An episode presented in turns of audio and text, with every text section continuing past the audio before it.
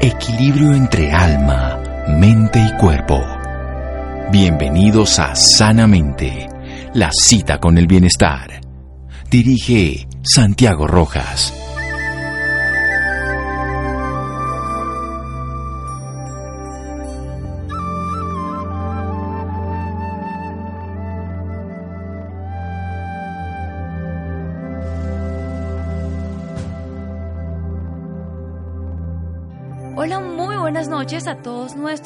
Oyentes. Soy Laura Roper y como todos los viernes los estamos acompañando hoy para contarles sus historias de vida.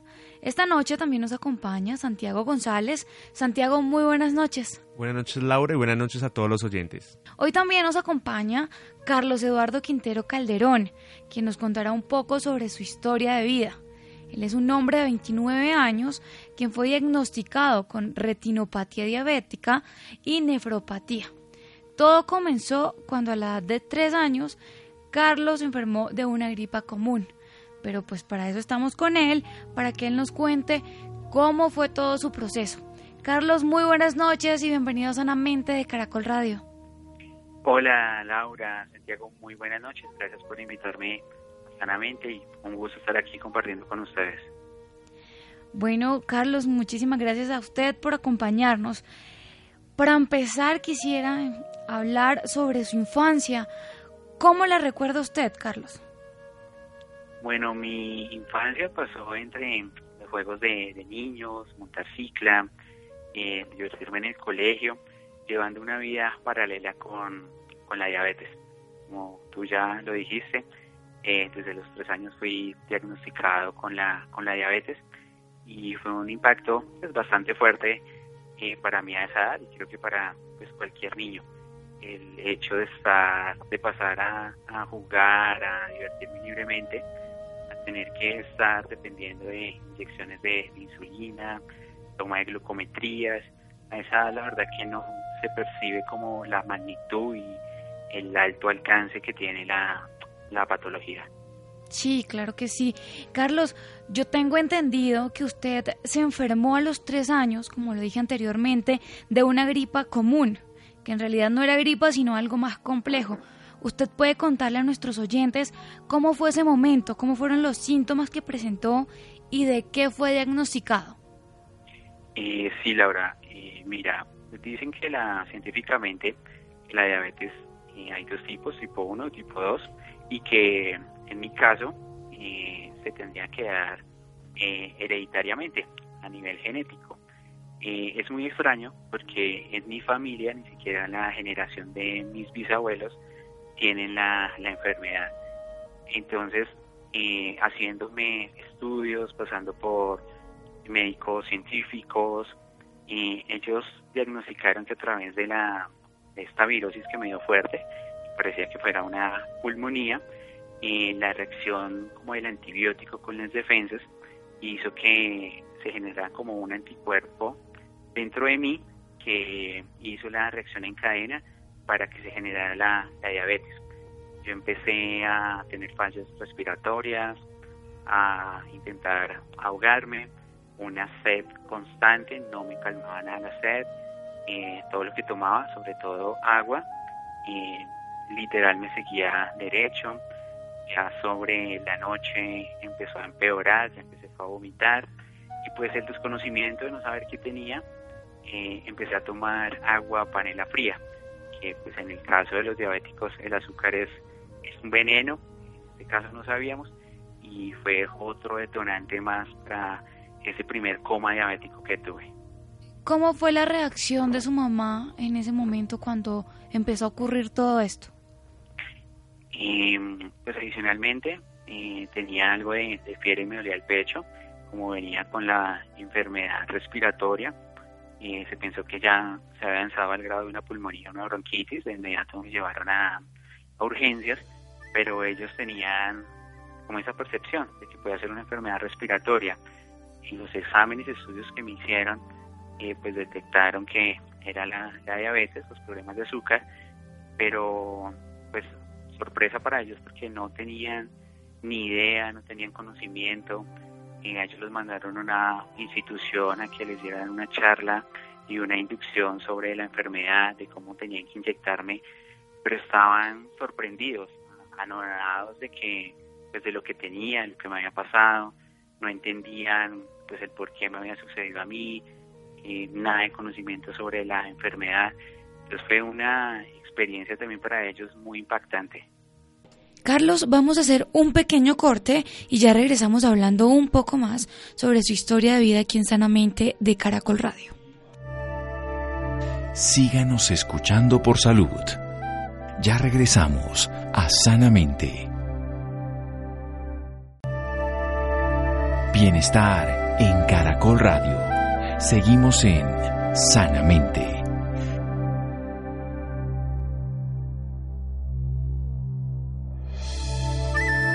Continuamos en Sanamente de Caracol Radio hablando un poco más con Carlos Quintero, quien nos está hablando sobre su historia de vida desde que fue diagnosticado con diabetes. Carlos, todo lo que nos está contando realmente pues nos lleva a pensar mucho porque usted siendo un niño es diagnosticado, pero por favor cuéntenos cómo empieza a cambiar su vida desde que recibe pues ese diagnóstico de diabetes. Bueno, a los tres años, tres años y medio que fue ese diagnóstico, y al principio fue un poco duro porque me negaba a que me aplicaran las, las inyecciones y que me tomaran las, las glucometrías, fue un poco traumático. Y ya con el tiempo, sobre los 5 o 6 años de edad, mm, tuve como una forma de asimilarlo eh, de una forma más madura y desde esa época me empecé a, a yo mismo inyectarme las, las inyecciones, a tomarme las glucometrías, pero pues, digamos que era un poco difícil para mí a esa edad. Eh, yo asistía a una reunión y el no poder disfrutar de las cosas que comían los otros niños, siempre era, no, Carlos no, no puede comer eso porque le hace daño. Entonces me sentía como un poco aislado, me sentía diferente. Entonces a pesar de que me podía divertir, hacer las cosas que hace cualquier ser humano, pues a esa edad era un poco traumático para mí. Carlos, ¿y cómo eran los cuidados que tenían sus papás con usted? Bueno, los cuidados eran, mis papás siempre me han cuidado muchísimo.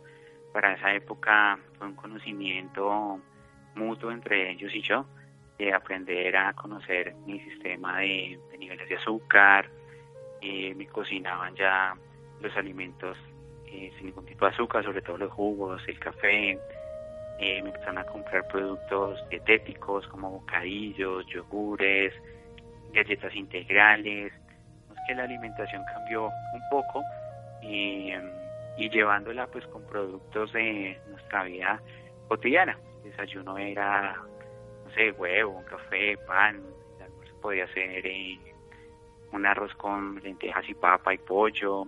Era muy normal la comida. Digamos que nosotros los diabéticos nos toca llevar como un horario de alimentación estable, eh, no comer tantas harinas y pues lejos de los dulces.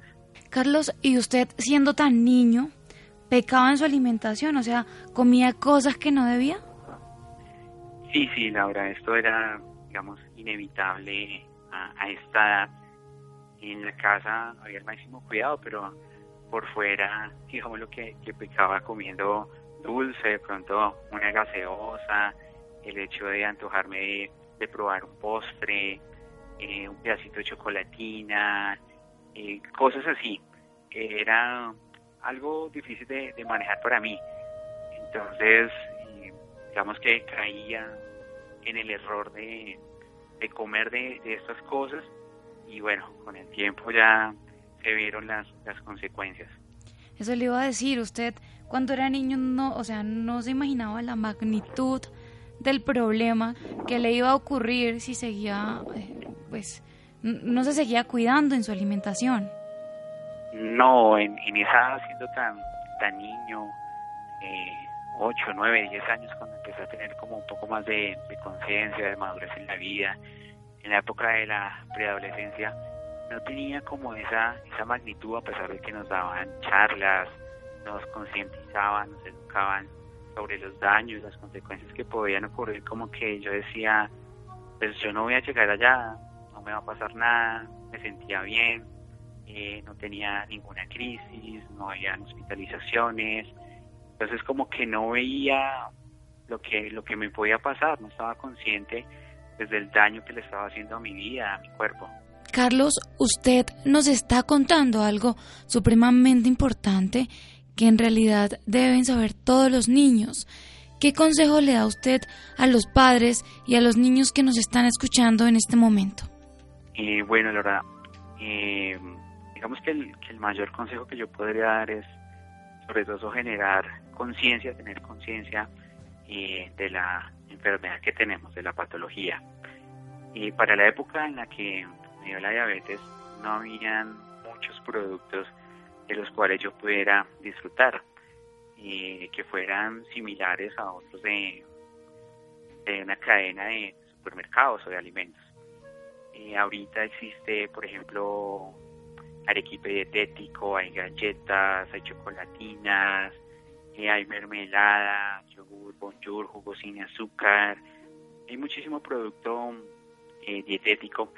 Pues hago como esta connotación acá, porque es aprender a llevar la vida de otra manera diferente, con otras rutinas de alimentación, no es que vayamos a comer diferente a los demás, es seguir eh, una dieta en cuestión de horarios, pero nosotros podemos comer una porción de arroz, eh, unos garbanzos, unos frijoles, papa, plátano. Obviamente hay que saberlos comer.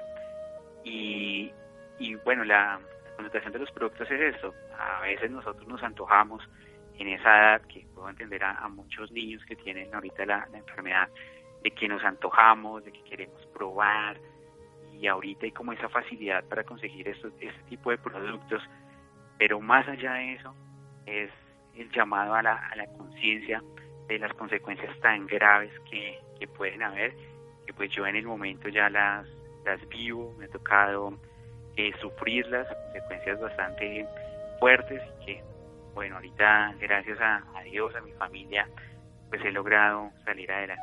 Perfecto, Carlos, así como usted no, nos lo está contando, ese aislamiento y sentirse diferente a los demás, pues llegamos a esa época importante para todo ser humano en la adolescencia. Usted llevando eh, esta patología con la adolescencia, como nos está contando, ¿de qué otras formas y en qué otros aspectos llegó a afectarle? Bueno, ya la, la adolescencia empiezan las, las salidas con los amigos, eh, la novia, una pareja que tenía para esa época, y a pesar de que ya tenía un poco más de, conciencia de lo que podía suceder, era difícil ir a una reunión, a una fiesta y no dejarme tentar por una cerveza, eh, por un trago, como para no sentirme diferente. Digamos que en, en esto también las personas que te rodean en esa época juegan también un papel muy importante eh, porque a veces existe y ahora lo que más en la actualidad la lo que conocemos como como bullying. Entonces ay pero tómese uno vea que no le va a pasar nada vea que no sé qué y también como por sentirme ahí como dentro de, ese grupo como por sentirme aceptado dentro de la sociedad dentro del círculo de amigos pues entraba como en, en ese juego de, de probar una cerveza de tomar un trago y eso sí que pues es lo que más genera daños y consecuencias en nosotros las personas con diabetes. Carlos, bueno, yo tengo entendido que después de saber que tenía esta patología, fue diagnosticado con retinopatía diabética y nefropatía. Antes de que hablemos sobre cómo fue diagnosticado, háblenos un poquito de esta patología, de qué se trata. Bueno, la, la retinopatía diabética se refiere al desprendimiento de las retinas eh, de los ojos. Estos son unos tejidos blandos que llevan unas terminaciones nerviosas que van directamente conectadas al cerebro y eh, la retina la función que hace es el paso de, luz, como si fuera el, el, lente de una cámara que reconoce colores, formas, figuras. Y la, las primeras consecuencias de la diabetes son esta, retinopatía o nefropatía, van inclusive de la mano. Me sucedieron las dos cosas al, al tiempo. Tenía 25 años cuando eh, empezaron las consecuencias de la, de la retinopatía. La primera que se me desprendió fue la del ojo izquierdo. Empecé a ver borroso, nublado, pero pues por dentro me sentía yo muy bien, no sabía que por dentro mi organismo ya tenía grandes daños. Y me acerqué al médico, efectivamente me comprobó que la retina izquierda estaba desprendida y que muy probablemente la derecha me iba a pasar lo mismo. Que si las retinas ya estaban afectadas, era muy probable que los riñones ya también estuvieran afectados, lo que se conoce como nefropatía. Eh, empezamos a hacer un seguimiento constante a través de, los médicos y todo se empezó a como a desencadenar. Ya había unos daños muy irreversibles y yo perdí la vista y en junio del, 2015 se me acabaron de desprender las, las dos retinas y una funcionalidad renal entre un 20 y un 22% para, para esa época y entonces el, el golpe psicológico y moral de saber que, que, tanto que me habían dicho mis papás, los médicos que me cuidara y ya tener que estar en esa situación tan, tan difícil. Carlos, vamos a hacer otro pequeño corte y ya regresamos hablando un poco más sobre su historia de vida aquí en Sanamente de Caracol Radio. Síganos escuchando por salud. Ya regresamos a Sanamente. Bienestar en Caracol Radio. Seguimos en Sanamente.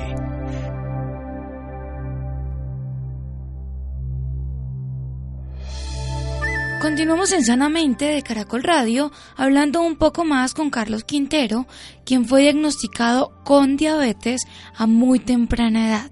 Carlos, cuéntenos las complicaciones después de ser diagnosticado con diabetes fueron por su mala alimentación. Sí, sí, digamos en esto las grandes consecuencias de la diabetes uno es por la por la mala alimentación, no comer a, horas o al contrario, dejar de, comer también. Y había días que por el trabajo no podía yo almorzar a la una de la tarde y terminaba almorzando a las cinco o seis de la tarde. Eh, eso también afecta el hecho de pecar con un dulce, una gaseosa. y pues como ya lo dije también la parte del alcohol, esto infiere mucho en, en los daños que ocurren en las personas con diabetes. ¿Y cómo fue su reacción en ese momento cuando cuando perdió la vista por completo? Bueno, lo primero era que, pues era, yo siempre he tenido fe de que puedo volver a recuperar la vista y en esa época era como obsesionado y empeñado por no dejar mi vida a un lado, de querer que las cosas se hicieran rápido y tenía muy latente la esperanza de recuperarla. Al mes de que perdí la vista, menos agosto, septiembre, me hicieron la primera cirugía de retinas. Yo volví a ver, yo volví a ver durante el mes de octubre del año 2015, pero el daño renal, que ya era bastante grande, hacía que yo siguiera reteniendo líquidos dentro del cuerpo. La cirugía estaba reciente, y acumulé sangre en los ojos, líquido, y eso hizo que nuevamente se desprendan las retinas ya de esa época acá, pues no he logrado volver a recuperar la vista y de ahí ese fue el golpe como más duro, después de haber conseguido en tan poco tiempo volver a recuperar la vista y otra vez verme en esa situación eh, fue muy muy difícil para mí. Un estado de, depresión máxima eh, mi familia totalmente afectada mi mamá se tuvo que retirar del trabajo por estar pendiente de mí porque eh, los daños en mí ya no eran solo renales, tuve problemas de hipertensión, problemas de colon, eh, anémico, eh, sufría de dolores de huesos, y vivía literalmente botado en una cama, mis rutinas eran todas las semanas yendo al médico, no salía de la casa. Y el estado de presión psicológicamente, moralmente, me caí hasta el punto de, de una noche en mi habitación y decirle a Dios que no, que no podía más, que me diera las fuerzas para, para salir adelante o que me llevara con él, porque yo no, no, no, no podía seguir en ese momento así, no me veía con un futuro, no me veía saliendo adelante, veía todo, todas las puertas cerradas para mí, una época muy, muy difícil para mí, para mi familia. Claro, Carlos, un tema súper complejo. Carlos, y aparte de sus papás, ¿quién más fue ese apoyo incondicional en ese momento? Eh, bueno, alrededor mío estuvieron pues, mis amigos, los, verdaderos amigos, desde época de colegio, por allá del barrio, y toda la, familia de, mi papá y mi mamá, y se buscaron hacia nosotros a, ayudarnos.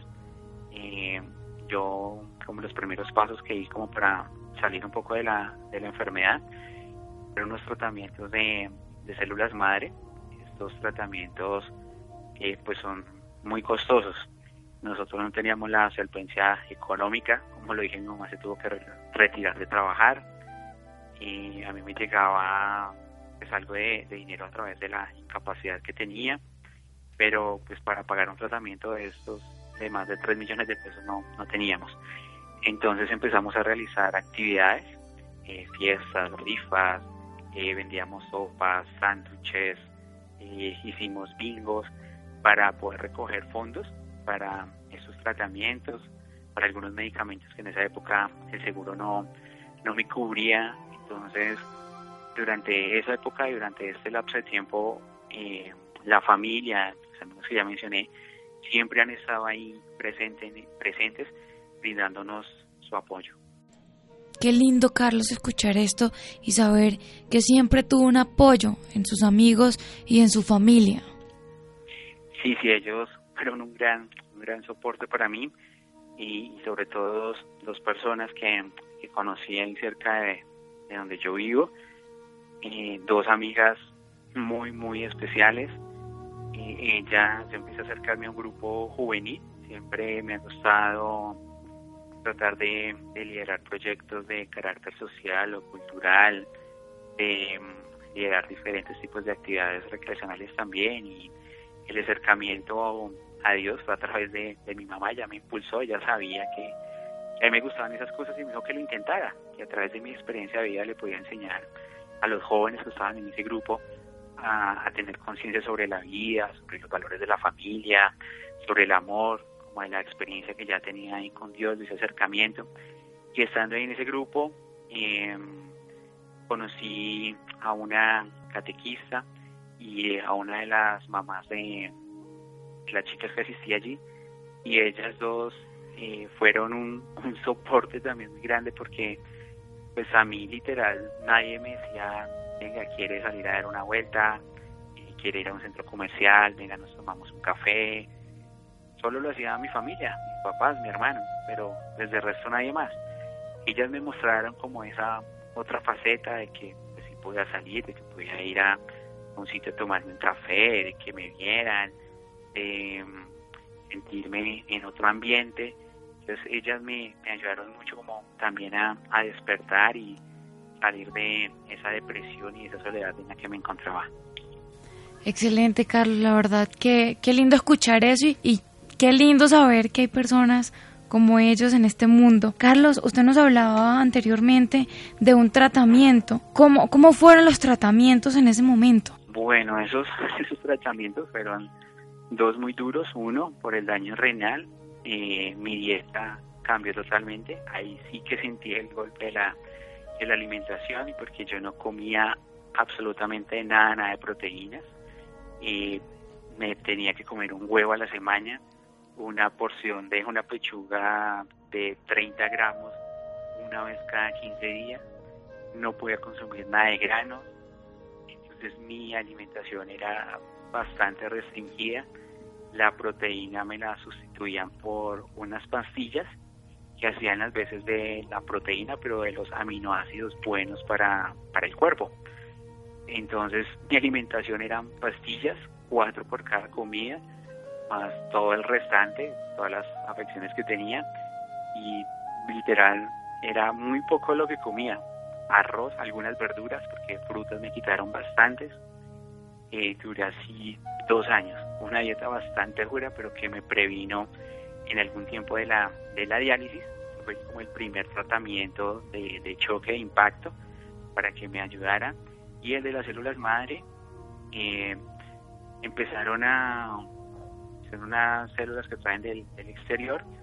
Una doctora eh, que es médica naturista empezó a inyectármelas. Entonces me las inyectaba como en puntos sensibles del cuerpo sobre todo en, el ombligo y unas que eran bastante difíciles que eran en la espalda en la columna y directamente en los ojos. Que acabamos de hacer dos tratamientos eh, con ella y digamos que me mantuve muy estable, me ayudaron muchísimo a como volverme a, a coger algo de defensa, energía, porque también estaba muy débil físicamente y tuvo una muy buena reacción, choque de la dieta y ese tratamiento. Perfecto. En la actualidad, ¿cómo es el diario vivir de Carlos? Bueno, en la, en la actualidad, eh, les, devuelvo un poquito. Eh, yo hace un año, pues gloria a Dios, soy, soy trasplantado, soy beneficiado por un, por un trasplante de riñón, porque alcancé a estar siete meses en, en diálisis. Mi funcionalidad renal ya cayó a un 8%. Eh, ya retenía bastantes líquidos, y estaba intoxicado por dentro y pues la solución fue el, el trasplante. Hace un año ya fui trasplantado y eso fue un cambio grande en, mi vida. Antes no, no hacía nada y todo este proceso me ha permitido ser más, más fuerte. Ahorita me encuentro estudiando, estoy preparando para volverme a adaptar a la vida laboral y anteriormente no podía movilizarme solo, eh, tenía siempre que depender de, de alguien. Logré ya por mi cuenta poder movilizarme solo acá en esta en esta ciudad, a pesar de que la, por mi discapacidad visual siempre tiene que haber alguien monitoreándome mis controles de azúcar. Y como tú lo dijiste, Laura, se me han aparecido unos ángeles maravillosos que, que me asisten ahí cuando, cuando lo necesito. Sobre todo quiero destacar al grupo de trabajo de, de INSI Radio, del Instituto Nacional para, para Ciegos. Ellos me han brindado la oportunidad de vincularme eh, laboralmente eh, de buscar como esa adaptación a la, a la sociedad a través de la, de la radio y han sido personas que me han motivado a, salir adelante, eh, no solo a través de, esta oportunidad en la radio, sino que con sus talleres, sus capacitaciones, allí en las salidas que ellos hacen, y aprendí a conocer otras personas también en la misma condición en la que yo me encuentro y me permitió darme cuenta de que, de que podía salir adelante, de que si le metía actitud, le metía energía, eh, esa, esa fe en Dios que tenía ahí, podía pues lograr muchas cosas, de que podía volver a, a rehacer mi vida.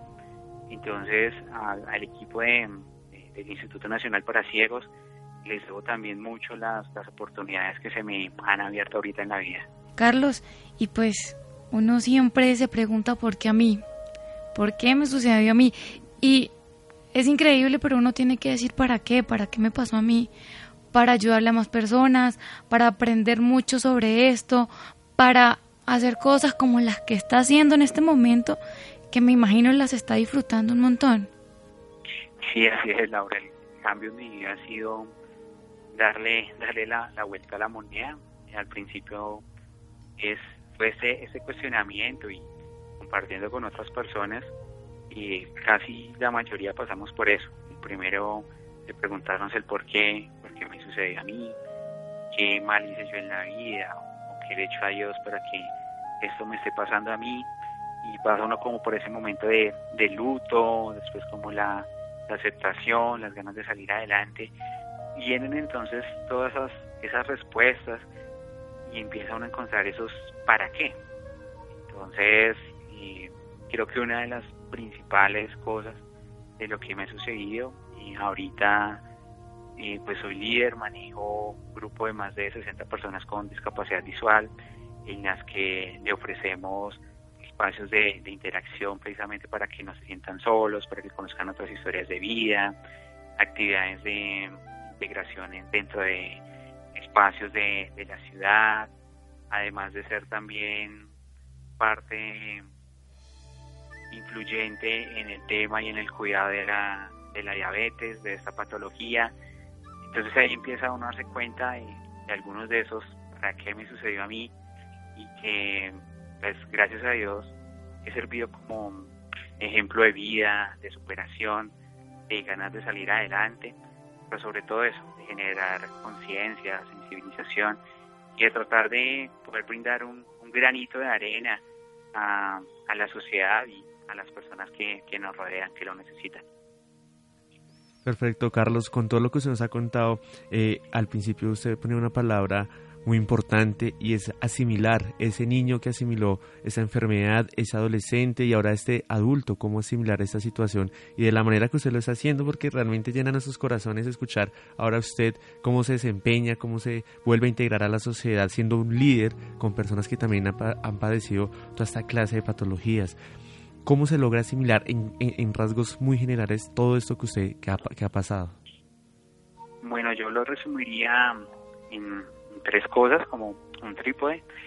En el primero, Dios, eh, pues sin Él no, no hubiera podido salir adelante y me dio esa, esa fortaleza, esas ganas de vivir.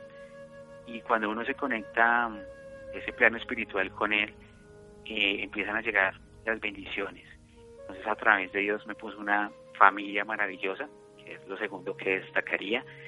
Eh, mis papás, mi hermano, toda la familia de alrededor que me ayudaba a solventar esta, esta situación. Ya uno mismo, uno mismo tiene que ser consciente de, lo que le está pasando. Tiene que generarse uno mismo conciencia en la familia de, de las consecuencias, de los daños tan irreversibles que tiene no cuidarse con la con la diabetes. Creo que esas tres cosas son las que más destaco yo que ayudaron en mi vida asimilar este, este proceso. Si cabría destacar alguna otra cuarta, es como las personas que en ese momento de mi vida eh, han llegado a seguirme abriendo puertas, oportunidades, personas eh, con discapacidad visual que también son grandes líderes que trabajan en otro tipo de, campos y los espacios que, como ya lo mencioné, eh, el INSI ha sido también algo muy vital e importante también porque me ha permitido darme cuenta de todas las cosas eh, que tenemos nosotros las personas con discapacidad visual para poder adaptarnos a la vida y a la sociedad. Carlos, vamos a hacer otro pequeño corte y ya regresamos hablando un poco más sobre su historia de vida aquí en Sanamente de Caracol Radio. Síganos escuchando por salud. Ya regresamos a Sanamente. Bienestar en Caracol Radio. Seguimos en Sanamente.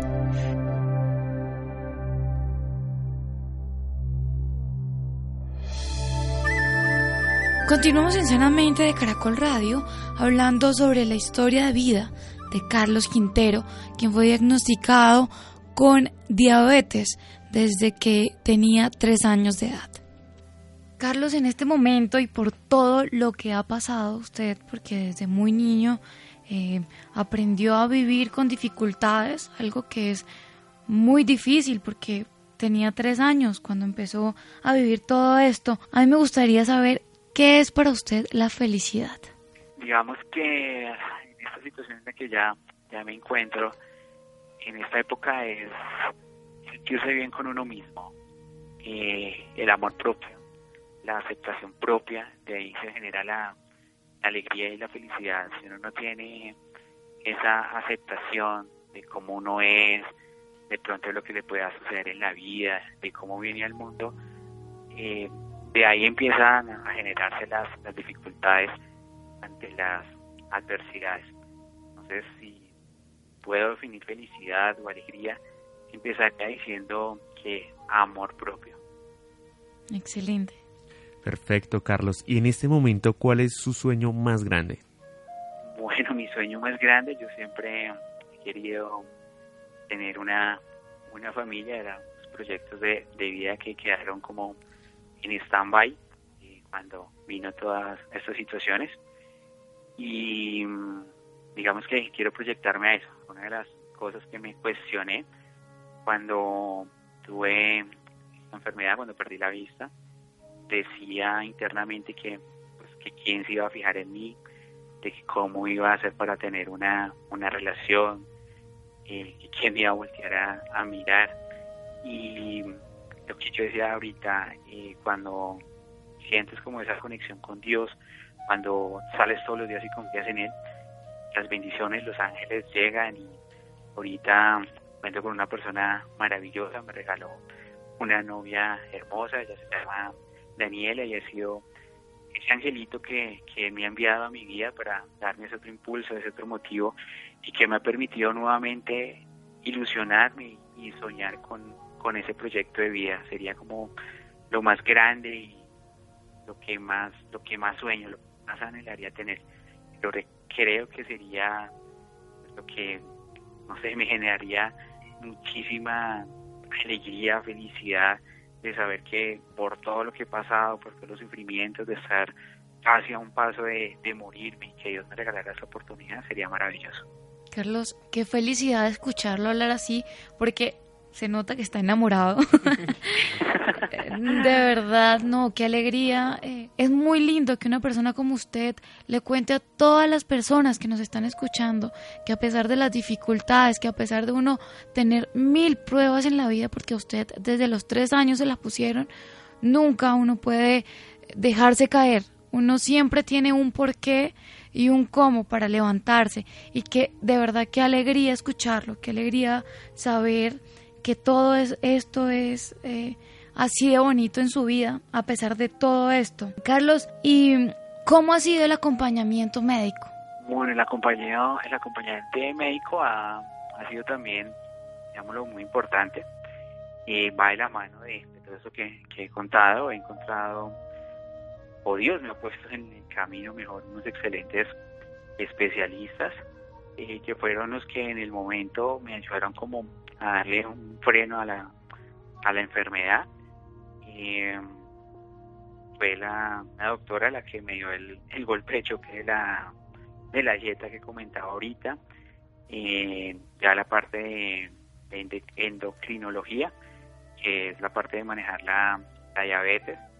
y han estado en constante seguimiento eh, conmigo, estando muy pendientes de que no vaya a tener pues ninguna consecuencia, le agradezco, estoy estable, consciente, uno, pues del daño que ya hice en mi vida, de que no puedo seguir eh, equivocándome.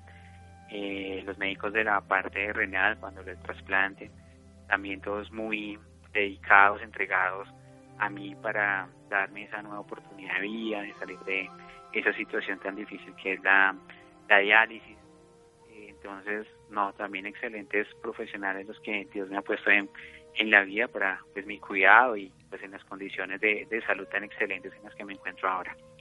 Perfecto, Carlos, escucharlo hablar a usted pues nos llena de mucha felicidad y mucha motivación en la vida, Carlos. Quisiera preguntarle, anteriormente usted nos decía que está estudiando, ¿cómo ha sido ese proceso, el proceso de estudio? ¿Qué está estudiando? Eh, bueno, ahorita me dicen, me dicen mis papás que, que me van a poner un, un candadito en la casa para que no para que no salga. Eh, yo siempre he sido muy muy activo y no sé, ahora ahora más tengo más ganas de, de seguir viviendo y hacer muchas cosas. Yo me encuentro estudiando eh, sistemas en, en el SENA, me encuentro haciendo un, un diplomado también ahorita de un curso de herramientas básicas con el lector de pantalla, eh, que a nosotros las personas con discapacidad visual nos permite manejar el, el computador. Eh, este diplomado ya es en programas eh, más avanzados de programas de manejos en la nube, de convertidores de, de HTML, de páginas web. Estoy estudiando en ese momento radio y comunicación con el Politécnico Gran Colombiano y con el CRAC, que es el Centro de Rehabilitación para Adultos Ciegos. Estaba estudiando también inglés en la plataforma virtual del, del SENA. Estas cuatro cositas en la radio y la comunicación, sobre todo el enfoque que tengo ahorita, eh, porque en el, en el INSI pues, me han brindado la oportunidad de, hacer radio. Eh, en las primeras etapas de estudio, eh, yo estudié para, para ser DJ, tenía algunos conocimientos de, música y bueno, ahorita Dios me volvió a, brindar la, oportunidad a través del Instituto Nacional para Ciegos de, de tener como esa, esa oportunidad laboral y hacer lo que, lo que me apasiona, lo que me gusta. Excelente, excelente, de verdad. Qué alegría escuchar todo esto, Carlos, todo, todos estos propósitos y todo esto que ha logrado con la ayuda de su familia y de Dios. De verdad, qué alegría escucharlo. Bueno, y ya para finalizar, ¿cómo era el antes y el después de Carlos? ¿Cómo se veía antes y cómo se ve ahora? Bueno, antes de antes de, la enfermedad, de toda esta situación, eh, digamos que yo estaba trabajando, tenía un buen trabajo, estaba estudiando, tenía mis proyecciones de, vida, estaba terminando mi, carrera, eh, inclusive estaba adquiriendo algunos eh, bienes ya, personales. Cuando me dio toda esa enfermedad, pues se me derrumbó todo, esos sueños se fueron al, al piso, todo lo que tenía planeado para mi vida, eh, lo veía todo todo el panorama negro, no veía ninguna posibilidad de salir adelante. Eh, nunca creí poder salir de, esa situación tan, tan difícil en mi vida, no creí que me fuera a levantar y ahorita no, es todo lo contrario, es, ver eh, la luz en, mi vida, es en un futuro, es verme trabajando compartiendo, saliendo, bueno, digamos que todas las cosas que, que pude hacer antes, después de estar eh, literal un estado de penumbra, de muerte, eh, ahorita es estar en eso, un estado de, éxtasis, de felicidad, de alegría, agradeciéndole a Dios por cada día que me ha permitido vivir eh, después de esta situación tan difícil. Perfecto, Carlos. ¿Qué enseñanza de vida le ha dejado esta patología? Enseñanza creo que sobre todo a ser consciente. Eh, nosotros los seres humanos, eh, cuando tenemos alguna dificultad, alguna enfermedad, eh, somos muy, muy tercos. A veces nos cuesta hacer caso y, escuchar a las otras, a las otras personas y a veces dejamos a un lado por las cosas que vivimos en nuestra vida diaria, trabajo, estudio, familia, amigos, relaciones, lo más importante que ser para nosotros, que, es la vida, que es estar acá en este mundo. Si algo me enseña esta patología es ser consciente del regalo tan grande que es estar acá en este mundo, de que Dios me haya escogido a mí para venir aquí a la tierra, de estar con vida. Creo que es lo que más he aprendido a valorar eso, eh, la vida, el hecho de estar acá, el hecho de, estar con mi familia, de estar maravilloso que, también me acompaña. He aprendido a valorar absolutamente todo lo que me pasa en la vida, tanto lo malo como, como lo bueno. Bueno, y ya para finalizar, ¿qué mensaje le deja a todos nuestros oyentes? Bueno, el, mensaje es a, cuidarnos, más allá de que pues, eh, hoy estamos hablando de, la diabetes, de los cuidados que hay que tener, es el llamado a la, a la conciencia, de, darle el valor a, a nuestras vidas, eh, a nuestro cuerpo, a nuestro ser, de que nos amemos, de que nos aceptemos tal cual como somos, de ser conscientes de que eh, si nos llega a suceder algo como, como lo que me sucedió a mí, con estas patologías, pues de que tengamos esa conciencia de que no todo está perdido, de que no perdamos la, la fe, de que siempre miremos, digo yo, hacia el horizonte, hacia el cielo, con la fe puesta en Dios de que siempre hay alternativas, siempre hay soluciones. Eso sí depende de cada uno si se quiere dar esta, esta oportunidad de salir adelante, pero sobre todo eso de valorarse y de amarse como uno es. Carlos, muchísimas gracias por acompañarnos en nuestro programa esta noche y por contarle su historia de vida a todos nuestros oyentes. No, Laura, yo soy el, el agradecido, muy, muy contento de que me hayan invitado este, este espacio, esta oportunidad. Eh, gracias a ti también, Santiago. muy, muy contento de poder eh, estar aquí y darle a los oyentes esta experiencia de vida y que ojalá pues sirva para eso, que creo que es el, fin y el objetivo de que Dios me haya puesto aquí con, con ustedes en, Sanamente, de generar conciencia y amor propio hacia nuestras vidas. Bueno, y muchísimas gracias también a todas las personas que estuvieron conectadas esta noche con nosotros aquí en Sanamente de Caracol Radio.